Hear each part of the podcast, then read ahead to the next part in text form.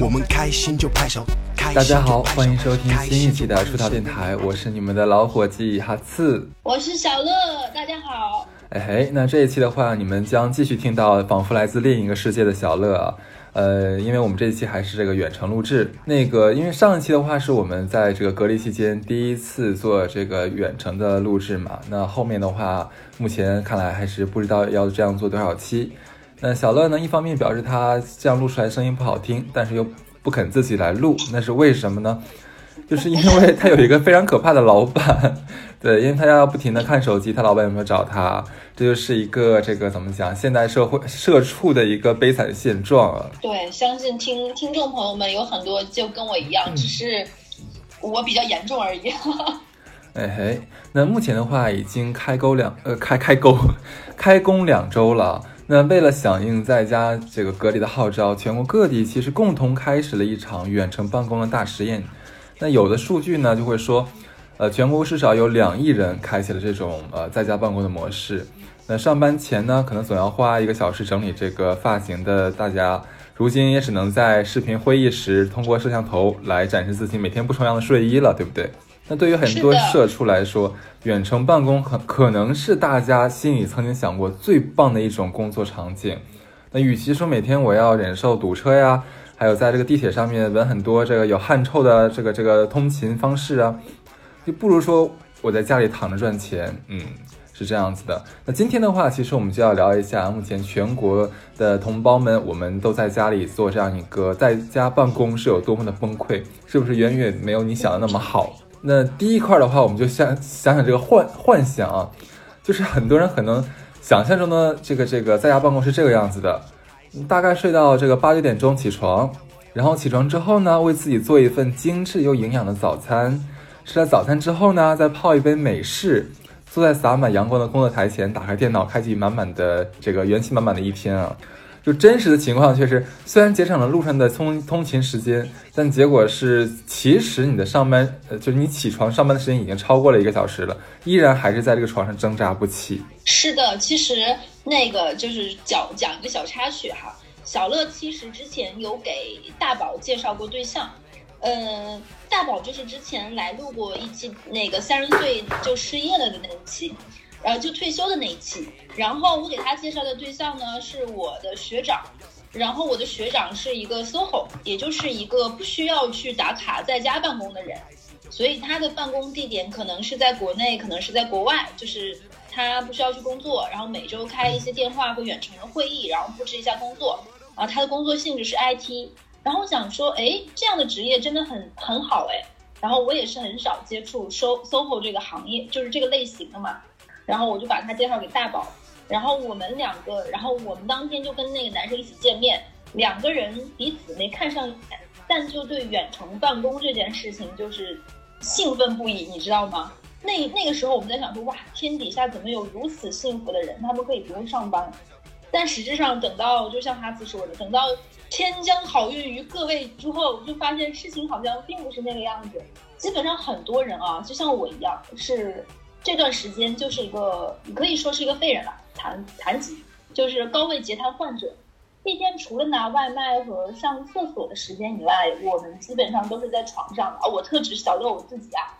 捧着电脑，然后披头散发、狗模狗样的浑浑噩噩一天。睡眼惺忪起来，第一件事情就是打卡签到，然后摆开电脑，然后开始工作，然后可能还会因为。就是这种起床气啊、暴躁和焦虑，然后会增加自己的情绪，然后暴饮暴食。是的，没错，就是在这样一个每天都需要存菜、存物资，然后感觉好像是吃不上饭的状态下，我居然还长胖了。这就是所谓的压力肥。不管你人是在工作呀、工作场场所呀，还是在家办公，只要是工作，都会让你飞。而且很多公司就是远程办公的效率奇低，你可以认为每一次开会都是一次头脑风暴，发言啊、分析啊、研究啊、讨论啊，然后形成一个会议纪要。其实啥屁大点有用的事儿都没有，毫无营养。大家在远程会议的那头，可能早就关了自己的话筒，该剪指甲剪指甲，该抠脚丫子抠脚丫子，该洗脸刷牙的洗脸刷牙。除了发言的那个人，每个人都没有走心。然后等对方说完，再纷纷打开自己的话筒，一顿表示：“哎，我觉得你这个想法好，我觉得你这个脾气不错。”张总说的特别有道理，我刚开始学会了很多，这个点子实在是太好了。恨不得情真意切的点头如捣蒜，生怕领导眼前没有画面感。是这样，就是因为我刚刚起床，被小乐叫起床，然后我觉得我是人呢，是坐在这个办公桌前了已经，但是我的魂儿还在床上躺着呢。你刚才讲什么？其实我都没听明白。我我已经感受到了，你知道吗？我们俩现在这个状态，就像每天早晨很多公司开早会一样，就是浑浑噩噩。哎，就是说每天早上你们是要打卡的，对吧？是的。然后这个打卡其实每个公司是不太一样的哦，就是我听说，反正有的公司是一天早中晚三次打卡啊，就他们也就开玩笑，就说现在签到跟死亡是人生无法逃避的两件大事儿。然后好像是所有人都在用什么钉钉啊，或者说是那个公司的内网的那种呃平台。然后我那天特别好信儿去那个，就是那个苹果 App Store 看了一下，就钉钉钉钉那个软件下面评一就打一分那个评分已经打满了，基本上。对，就成为好像所有人的一个出气筒了，都。对，就就是大家希望通过就是星星之火可以燎原，通过自己每个人打一星，然后把这个 A P P 打到下架，那是做梦，传出来这种美好的梦想。就没有钉钉，还有其他的东西。我有一些朋友跟我说过很多他们公司的奇葩打卡，除了早中晚这种像过礼拜似的打卡，我还听到过那种。老板为了让你时刻都在办公桌前，在电脑前，你知道吗？嗯，还会像紧急紧急集合一样，突然说现在打卡，五分钟之内打完。然后同事们之间有一个人看到就会奔走呼号，你通知这三个，我通知这三个，然后大家集体表演，在五分钟之内，同时在企业版微信里面出现，签到签到，老板我在，老板什么安排？老板您有什么事儿？然后大家这种让老板享受这样的快乐之后，老板还要总结一番说。还是真是很欣慰啊！我们的这个远程办公效率是真高，大家都是在出工出力，就是还要配合老板进行这个表演，你知道吗？哦。然后，像我们这家公司，就是之前有讲过，就是小乐是在一个在业内还算是比较大的一个企业，然后我们是有自己的内部的这种办公软件的，就类似于钉钉这样的。然后也有自己的一些通过去传输内容信息这样一种分分享的这种平台，然后所以说我们不太用钉钉，但是我听很多人说钉钉打卡其实很头痛，不光上班要打卡哦，很多学生现在在家属于停停学不停课，呃，停课不停学，对，就是说你人没有在学校上课。但是你这个课还是要学的，所以就是说每天线上老师会直播去讲课，然后学生要钉钉打卡，然后为此还要下载 APP。所以说，其实，在给钉钉恶意差评的这个大军里，还不乏一部分主力军，就是这些上课的学生。希望把这个 A P P 直接打到下架，就特别好笑是什么？我就看那个网上有有不应该不是段子，他们是那种呃学生班级的那种群，就每天早上可能是八点钟的时候，老师会在里面发一个就是音乐链接，就叫上课铃，然后 然后同学们好，下面跟帖老师好，老师好，老师好，全是老师好，就 特别好笑。然后老师就写说什么八点半到九点半是物理课，然后大家开始准备课本，这好傻感觉。但是其实说实话，就是呃，前两天我正好跟大宝和蛋蛋我们在聊天嘛，然后就说，呃，我跟他们讲，我说其实，呃，疫情到了这个阶段，就是现在插一嘴嘛，说到打卡这儿，我说其实我是很有信心，就是国家在这个时候以及在这样的一个支持下，肯定是可以解决这个问题，只是一个稍微中期还是中短期的一个时间的问题。但是其实我蛮关注的是今年高考和中考。嗯，我大宝和蛋蛋都不是在一线，甚至连所谓的新一线都不在的城市里长大的小孩儿，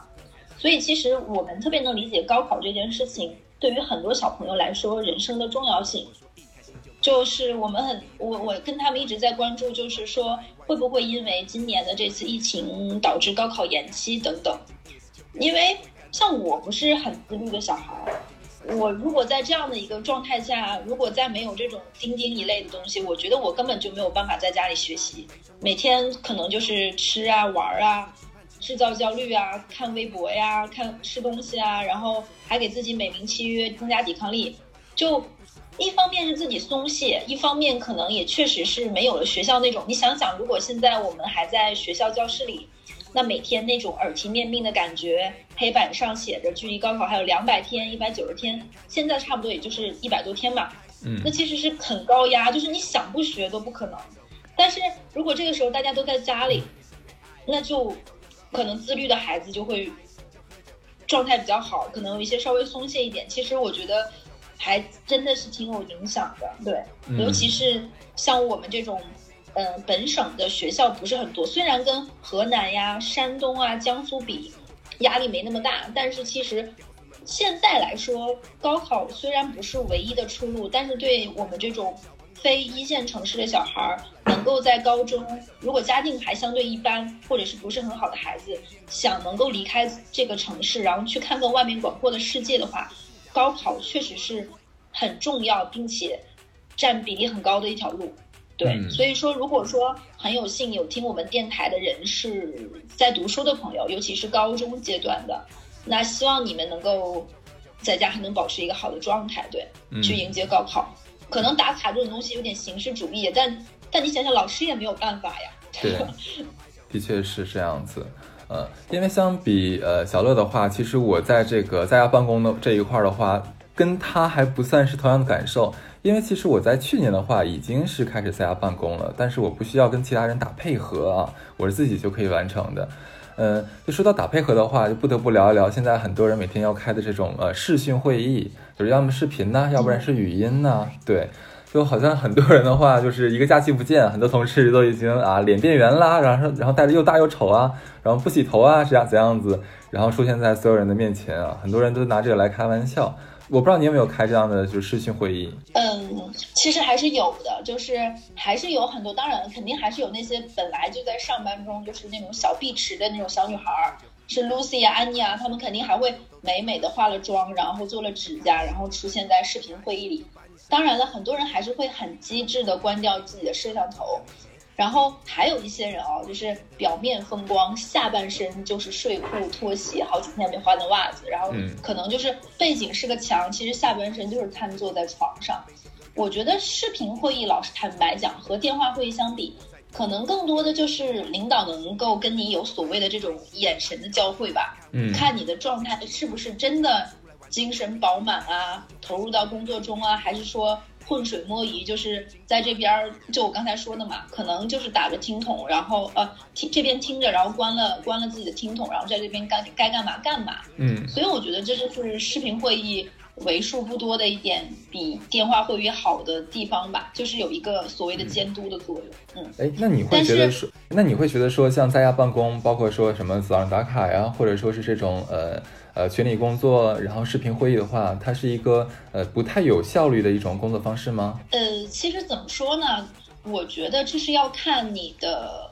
公司的一个状态的。嗯，就比如说很多公司它本身就是互联网公司嘛，它很多可能就是一些在用远程来做的事情，可能它的尤其是它的工作属性是比如说 IT 这一类的，那可能老板今天就布置好啊，你写的代码负责哪一块儿，尤其是一些很多大的互联网公司，那他的工作其实就是类似于指令嘛，我写一部分的脚本需求，嗯。可量化的产出。那还有一些公司呢，其实坦白讲，他的公司可能在疫情当中相对而说已经是半停摆状态的了，嗯。尤其是实体相关的，你是没有办法去催客户打款，你也没法说，尤其是说印刷、制造、包装业嘛，工厂也是停工的，你也没有办法下料，你也不能买东西。那其实很多的线上，说实话的打卡呀、会议呀，大家都是在表演，看谁的演技更深。因为都明白，就大部分实际性产出的工作，在这个阶段是做不了的。嗯，那大家可能很多会议就是所谓的务虚会，哦头脑风暴一下说接下来怎么做呀，呃，员工关怀怎么搞呀，二月份的一些东西怎么弄啊，等等。那还有一些人是我真的觉得在这个过程中其实挺辛苦的，就是人事和财务这一块儿。嗯因为我听说很多人事公司的人事在这个阶段其实因为疫情的影响，那可能他这一年总的 KPI 就会调整。那 KPI 调整，那肯定人力费用同步就要调整嘛。嗯嗯，那这段时间其实他们就是在反复的修改。那基于这样的一个年度计划的调整，是不是我不需要那么多人了？是不是职场嗯可以少，工位可以少，变相的说就是不招人，或者是变相裁员了？其实，在这个过程中，人事也是饱受着很多的压力的。还有一个比较重的就是财务，因为财务在这个阶段中，它要保证，比如说很多公司现在所谓年终奖都没有发，嗯，可能都是节后发，尤其是一些金融公司吧，它是要看上一年的整体达成情况的，可能要到今年的二三月份才能出上一年的全年年报，所以这一类的公司，它的财务在这一段时间压力也很大。比如说，他我有跟很多财务聊过，就是可能比在今年过年之前已经算好了今年的年终奖是多少。但是，但是，一考虑到二零年的这个情况，就会想说，那一九年的年终奖要不要就不足额发了，打个九折，打个八折，留一部分奖金池来补充二零年的这个情况。其实他们还是有很多这方面需要在家线上做的事情，还是挺累的。OK，那很多人的话，可能也是呃，之前觉得说啊，在家办公一定很爽，但是其实。呃，我们正好这个，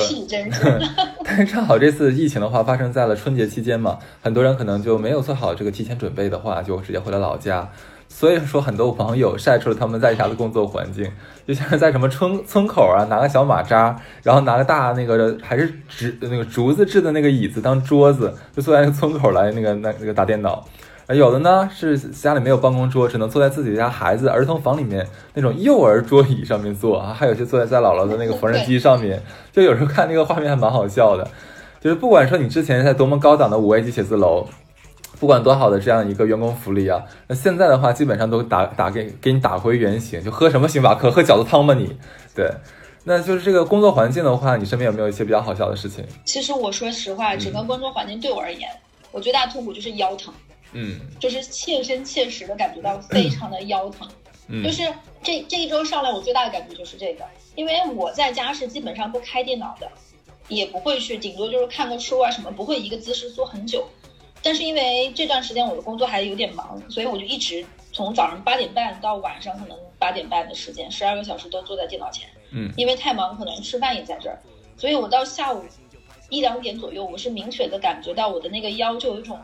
因为哈斯，你你也你有腰疼这个经历，就是疼到会心情不好，对，疼到有点烦躁，就疼到有点就是跟谁吵一架这种感觉，嗯。然后我这段时间工作就是要带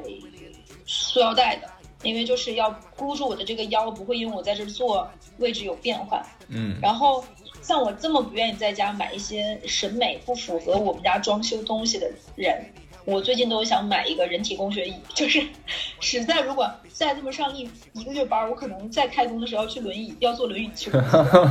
然后我我是之前也是上周就是三号到七号的时候，我也是在老家嘛。然后我在那段时间在老家办公，最大的感受就是，你爸妈永远不觉得你的工作有多重要。嗯，就是他不觉得有什么工作就一定要今天完成吗？尤其是像我老家是。货真价实的五线小城，嗯，就五线小城基本上都是四点半下班的，早晨可能八点半上班，七点半上班，然后中午午休两个半小时。哎，我说到这儿，我忽然想到以前那个呃，咱们大爸跟我讲过，因为他老家是奉贤的嘛，那奉贤相对上海市区来说的话，其实属于是近郊。然后他跟我讲说，他们家每天晚上吃饭是四点半。我们家是五点半吃饭，真的。五点半还可以接受，但四点半太过分了吧？我我感觉你已经单独开了地图炮黑奉贤。你少来搞事情。然后，对，然后就就是爸妈永远觉得你的工作没那么重要，至于吗？你天天就老板也不在，你演给谁看？然后我的工作环境基本上就是。比较好笑一点就是长时间被我妈打扰，比如说我这边正在开语音会议嘛，我妈这个时候就会端着早饭进来，说你先吃呗，吃两口再干呗。然后就就是语音对面的那边人也听到，然后可能比如说我妈刚跟亲戚朋友打完电话，就是东北有句话叫吵出把火。嗯，就是嗓门很大的争执的意思。嗯，刚跟别人打完电话，亲戚打完电话不爽的时候，就会推门而入。对，是的，我妈妈不太喜欢敲门，推门而入，直接就会跟我说：“气死啦！你舅妈又怎么怎么样啦？”然后毫无顾忌。然后有的时候我会被他骂到，就是太嗨，给我搞到一下子就穿越了，我就忘了我这边还没有关掉，你知道吗？嗯，就导致我的同事们也会听到我妈那些事情，就就场场面很魔幻。而且我妈就是东北妈妈，你回家她都会很想给你显摆，提前多久就给你备了这个那个这个那个，你知道吗？嗯然后我回家胖了很多斤，有还有一个奇妙一点就是，我妈觉得我在那儿看着电脑，辐射很高，要多多补充维 C。我在家的时候是基本喝不到水的，一切需要喝水的时候，我妈都会递给我罐头。啊？为什么呀？是的，你没有听错，就她说，哎，渴了吗？吃个罐头吧。我们家有桃罐头、山楂罐头、杨梅罐头，还有我们家觉得就可能东北喜欢囤货嘛，嗯吃不掉的很多水果，我妈还会自己做白果罐头、嗯杂果罐头，所以就一直在喝糖水，你知道吗？嗯哼，嗯，难怪会胖起然后我同。事，对我同事说跟我视频开会就像看吃播，就是我妈一直在往我嘴里塞东西，特别像那个囧妈。就很真实，就是这个画面。嗯而且我妈还会把头伸到我视频会议的里面看一眼这是谁，然后你懂那种妈妈上了一定年纪，然后还有点老花眼，你知道吧？嗯嗯嗯，她会拿着你的手机，然后保搞一个很远的角度，然后再离近看，再离远打眼看一眼，然后再跟你视频的对象打个招呼，哦 然后这场面很搞笑。，OK，哎呦，这有点尴尬啊。对，因为我们的我们的听众朋友应该明显的能感觉到，就是，呃，我们的哈斯不在状态，没有在状态，等一下，我我继续说，我来我来我来，我感觉我醒了。哎，刚才小乐说了这么多，是不是？OK，那我们就要想一下，为什么网上很多人说在家办公这个效率不高呢？我们可以从软件和硬件两方面来讲啊。什么是硬件呢？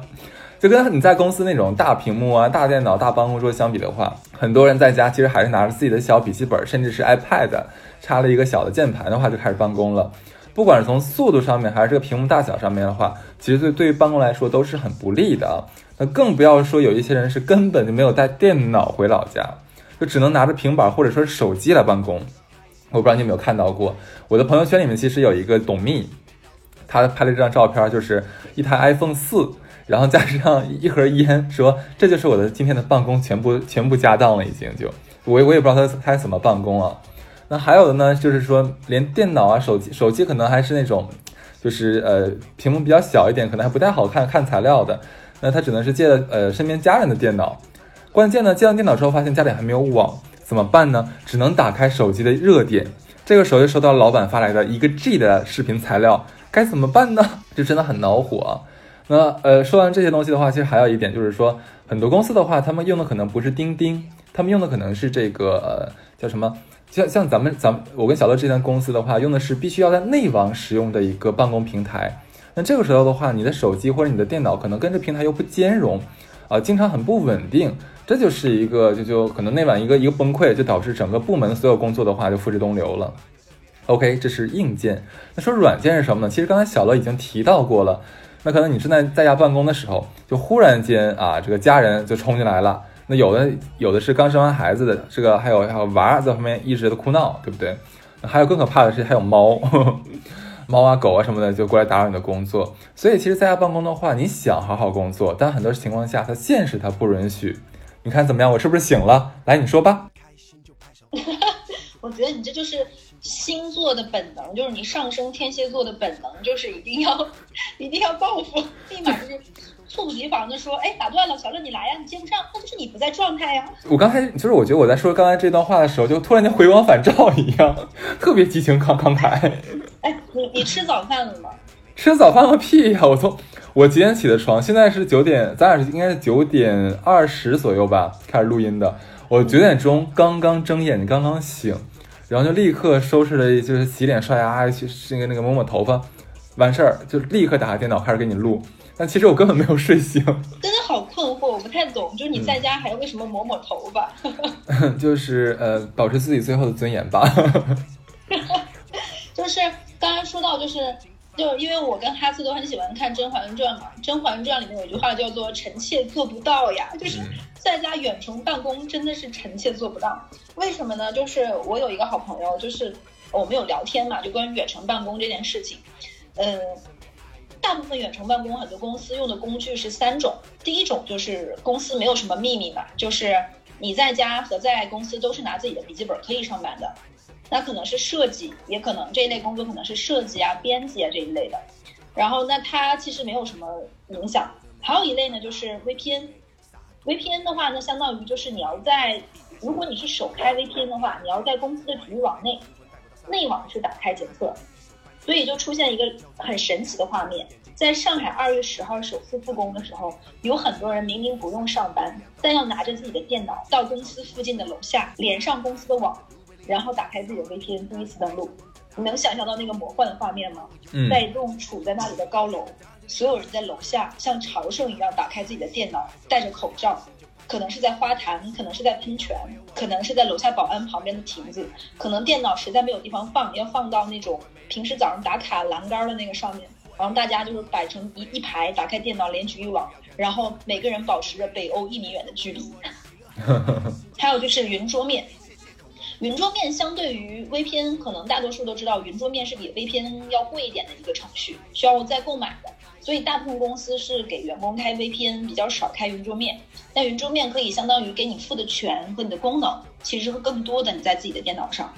然后我有一个好朋友跟我说，他们公司是这个样子，从来没有想过有一天 VPN 要支持这么多人同时在线。他们公司就搞了一个什么情况呢？就每天轮调开这些人的，关那些人的。所以就是说，为了保证总成本的情况下，他们会每天轮换 VPN 账号。那今天好，今天你有 VPN 账号，你哪些是要用 VPN 干的活？你要快速在今天列出来明细，然后明天给你开，然后再这么一次倒班，一三五你，二四六我，是不是很搞笑？嗯。然后还有一个就是说到这个办公事情，刚才你有说那个硬件和软件嘛？其实硬件真的是很大的硬伤，因为很多人过年回家，他是没有想过这一回去就回不来了，尤其是像我们的好朋友一类的好好什么的，此处点名我们的拿督夫人。她是从温州，现在就是真的回不来了，属于买买一趟高铁票抵一趟高铁票，就是高铁全部取消。那所以其实他们如果说在这样一个突然的情况下发生，他们在家是没有太多的办公支持类的软件呀、工具书啊、材料啊，包括等等的，所以就是可能是硬来，然后就会出现这里要吐槽一些公司，很多公司因为你没有办法。真实的在啊，他会认为你现在每天的休假都是年假，就是你主观想上班也没有用，你的硬件是支持不了你上班的。比如说你没有电脑，你又没有办法现在回公司去取一下电脑，你也没有办法回公司有有电脑，你也没回没办法回公司到公司楼下打开你的 VPN，所以他默认你哪怕是要求隔离，你这也在休你自己的年假。就很多比较无耻的公司就是这个样子的，对。然后还有一些公司就是。强制要求你的你的电脑、手机被破解去安装，就相当于把你的手机变成了以前所谓的那种破解版嘛，去安装公司的一些可以监控你手机的一些软件，允许你在手机去操作公司的一些内容啊、一些邮件啊等等，但是你是不能截图的。所以每家公司都会跟员工进行一个这种类似于互防的这样的一个游戏吧，很多公司。然后说到这里啊，我就说刚才那个小乐，呃，他自己有说过软件这件事情。软件就是我有一个同事，他是一个什么状况呢？他不是不想上班，是他们家的孩子根本没有办法有一刻停止让他上班。他们家有两个孩子，属于觉得好不容易爸爸妈妈都在家，不用保姆带了，所以两个娃无时无刻不在黏着爸妈。然后她跟她老公就要两个人，如果要上班，就要有一个人带孩子，另一个人去楼下，坐在楼下的。小区的长椅上，然后插着移动网办公，然后干两个小时，连完会议再回来，再把老公换下去，老公下楼再上班。嗯，因为小区封了也出不去啊，只能这个样子。然后说到这里，我再说就是，远程上班真的很容易生气，就是真的很重很容易生气，就是尤其是你的工作是有沟通协调这一类的，你就总有一种。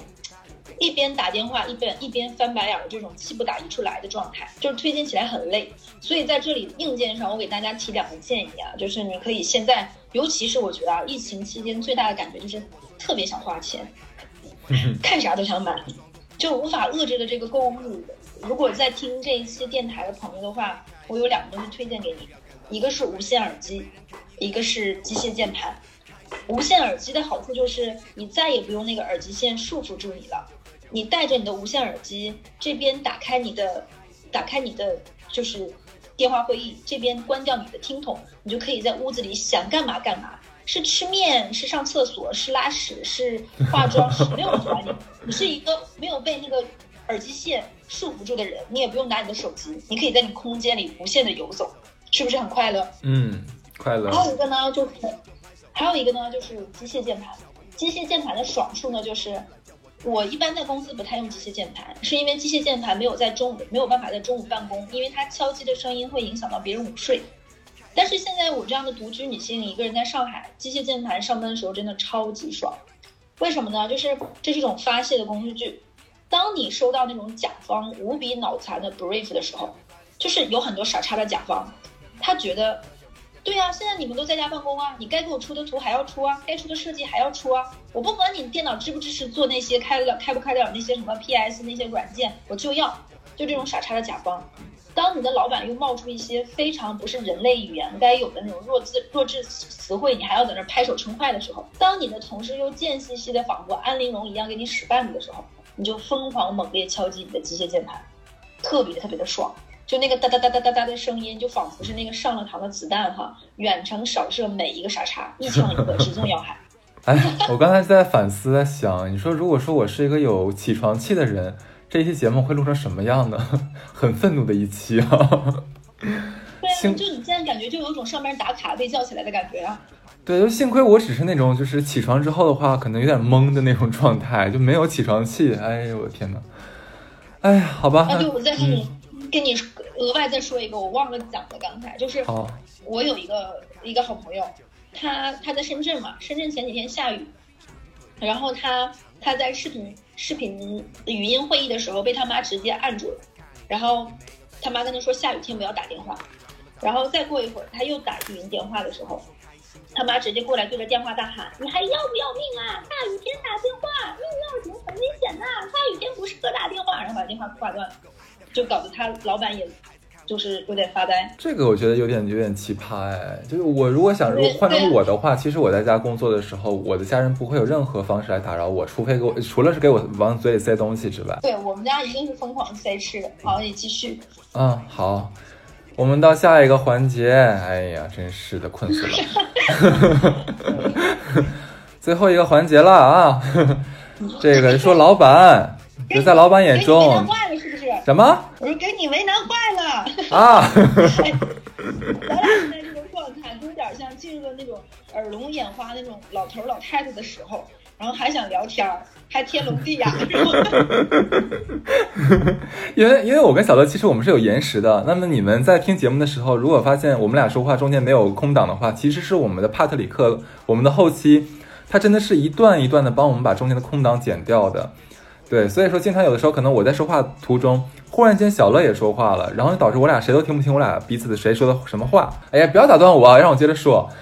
这个啊，在第三环节要说什么呢？就是呃，你在工作中，老板眼中你永远都在摸鱼，因为你不在他面前，你在家里面，他觉得他给你付了工资，但是又看不到你有没有在好好上班，那么你。被在他眼里默认为就是在浑水摸鱼了啊。那其实刚才也讲了很多，这个老板的话，作为这个监工啊，为了敦促员工，其实本来的周报啊、月报通通变成了日报。这个其实我有问过某某，他在一个互联网公司的工作，他们每天早上都要交非常详细的今日要做的事情，然后每天晚上下班的时候要交今天已经做完了什么事情，而且是不是单独发给老板啊？是发在群里面，所有的同事、同组的同事都能看得到你今天干了什么东西。如果说你发现你你没有做，但你写了，真的会有人直接在群里说，哎，没有，我没有教到你做这个东西啊，啊，直接会怼出来的这样子。呃，而且刚才也讲过，说那个很多很多老老板是要求这个全程开着摄像头，但全员闭麦。我感觉这特别像一个 大型的视频监狱，我能看到你在干什么，但是你不许说话，都给我闭嘴。嗯，这是一个方面，还有一个方面是什么呢？就是这个说到工时啊。其实在家办公的话，这个问题是最大的，就是已经因为你在家办公的话，已经模糊了你上下班的这个时间。那对很多人来说的话，其实可能只要你你你醒着的时候的话，你都必须要工作，老板会不停的给你发任务，不停的跟你就是蕊蕊稿啊，蕊什么东西的，这是很可怕的一件事儿。你觉得呢？我说心里话，我觉得刚才一直有在聊，就是说我们现在没有办法去很好的如自己幻想之中做一个这样在家办公的 SOHO。其实换一个角度来讲，我我们所处的公司和我们的老板，他们的个人的工作方法和管理方法，其实可能也没有能够达到 SOHO 的这种能力，就是他也没有懂得到底 SOHO 应该怎么分工，怎么去量化产出等等。所以大家就靠嗯哈斯所说的那样，靠无限拉长你的上班时间，盯梢这种以前小的时候爸妈看咱们学习的这种方式，来变相的压压榨你。就比如说有一些公司，它会通过自己的一些测算方式，如果你是用公司内网的一些软件的话，它会算你一天在线时间有多久，你每天什么时候开的机，每天什么时候关的机，一天发了多少封邮件，用这些硬件的指标来卡你。对，还有一些做销售的公司，因为销售公司它是没有办法在这个时候产生销售的嘛，它会逼你发截图。今天跟几个客户聊过，聊了多久？什么形式？语音的话要发微信语音那个语音多少分钟那个截图，通话的时候要直接看你的通时。如果你们今天沟通了什么内容，还要附微信截图，就是一种类似于这种监视的方式吧。其实我觉得也是一种管理艺术的不成熟。然后你说的那个周报、月报，其实我也听很多人讲过，他们会早上开一次会，每个人说一遍自己今天要干啥。这个会可能就从早上九点钟开到了十一点，然后老板们也不管你吃不吃午饭了。那好，到下午一点钟的时候就问怎么样了，上午的工作进度。所以大家基本上上午一边开完早会一边骂，然后中午不吃饭，然后赶所谓上午的活，然后下午的时间先去吃个饭，然后再赶下午的活，把所有的时间依次往后，然后下午还要开下午的会，晚上还要开夕会，也就是说无限把时间压榨到往后四个小时。每天就变成九点上班，十一点下班，很多公司是这个样子的。嗯，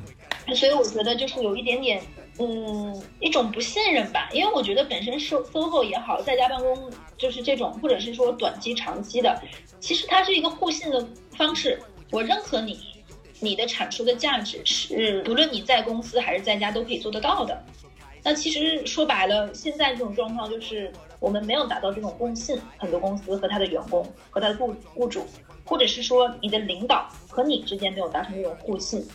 我觉得你就是在偷懒。我觉得这段时间你就是借着所谓的疫情在让自己爽，彼此还没有达到一个理解和互信。我觉得这是本质的问题。挺好的，咱俩咱俩又糊弄了一期。你不能这么说，其实其实，嗯，坦坦白说。我还挺挺享受，因为因为说实话，我是一个平时不太爱打语音的人。我如果不跟你打语音，不跟我妈打语音的话，我基本上已经一周除了工作以外没有说过话了。哎，我真的在想，这个疫情什么时候能结束，什么时候能见面呀？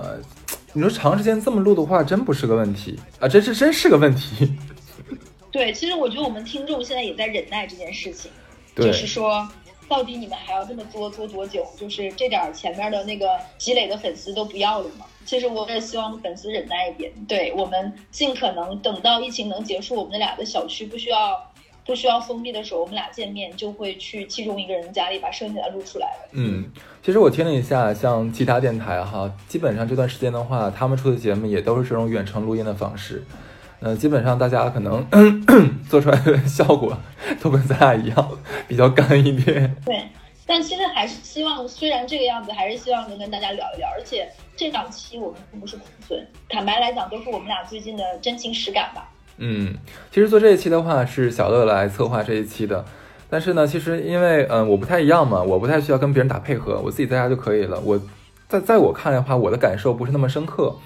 那我其实呃，为了在家办公的话，是置办了全套的办公设施啊，特意买了一个办公桌，买了一个人体工学椅啊，太舒服太爽了。如果说你们长期在家的话，我还是很推荐你们买一套的，不然天天抱着电脑在这个床上办公的话，真不是个事儿。而且很容易困，你知道吗？就坐一会儿可能就真的就困了。再长时间这么窝着的话，你的腰也受不了。嗯，那其实下一周可能大多数人已经要去公司复工了，然后还有一些人可能还要继续在家办公。哎，讲真的，你说到在在家复工这个事儿，昨天正好看那个，哎，是你发的吧，在群里面，好像有些企业不是已经复工了吗？但是好像已经爆发了四场这个因为复工导致的这种叫什么聚集性传染，真的还是很危险的。大家还是要担心。其实我觉得很多地方它是就是做了一些所谓的机制，就是你是否达到了复工这样的标准，要收集你所在的每每一个人的这种就是身体状况的一个备案等等的。其实我觉得很多公司还是不要抱有这种侥幸心理，可能你你这个一时之间上班，后面就要空很久很久。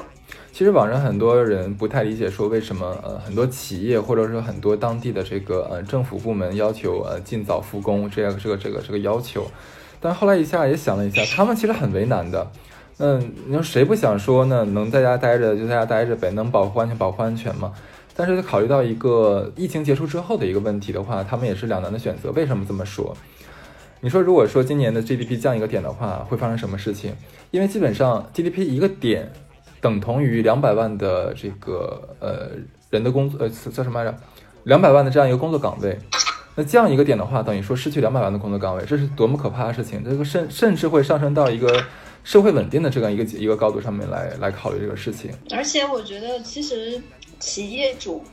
也不能完全说他是冰冷的吧，对，因为在这一段时间，他承担的压力非常大。你想象一下，一个尤其是一个小中小型企业，或者是所谓现在说的那种小微企业主，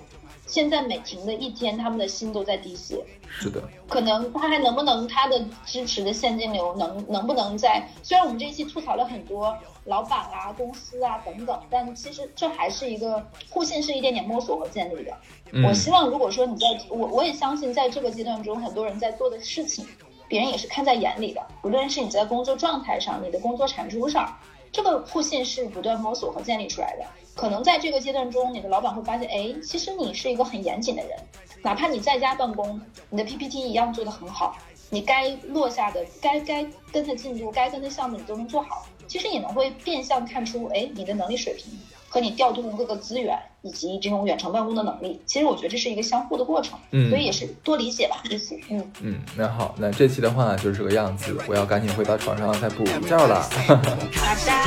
拜拜，同志们。要开心就把你身边要开心就拍手，要开心就喝酒，要开心就把你身边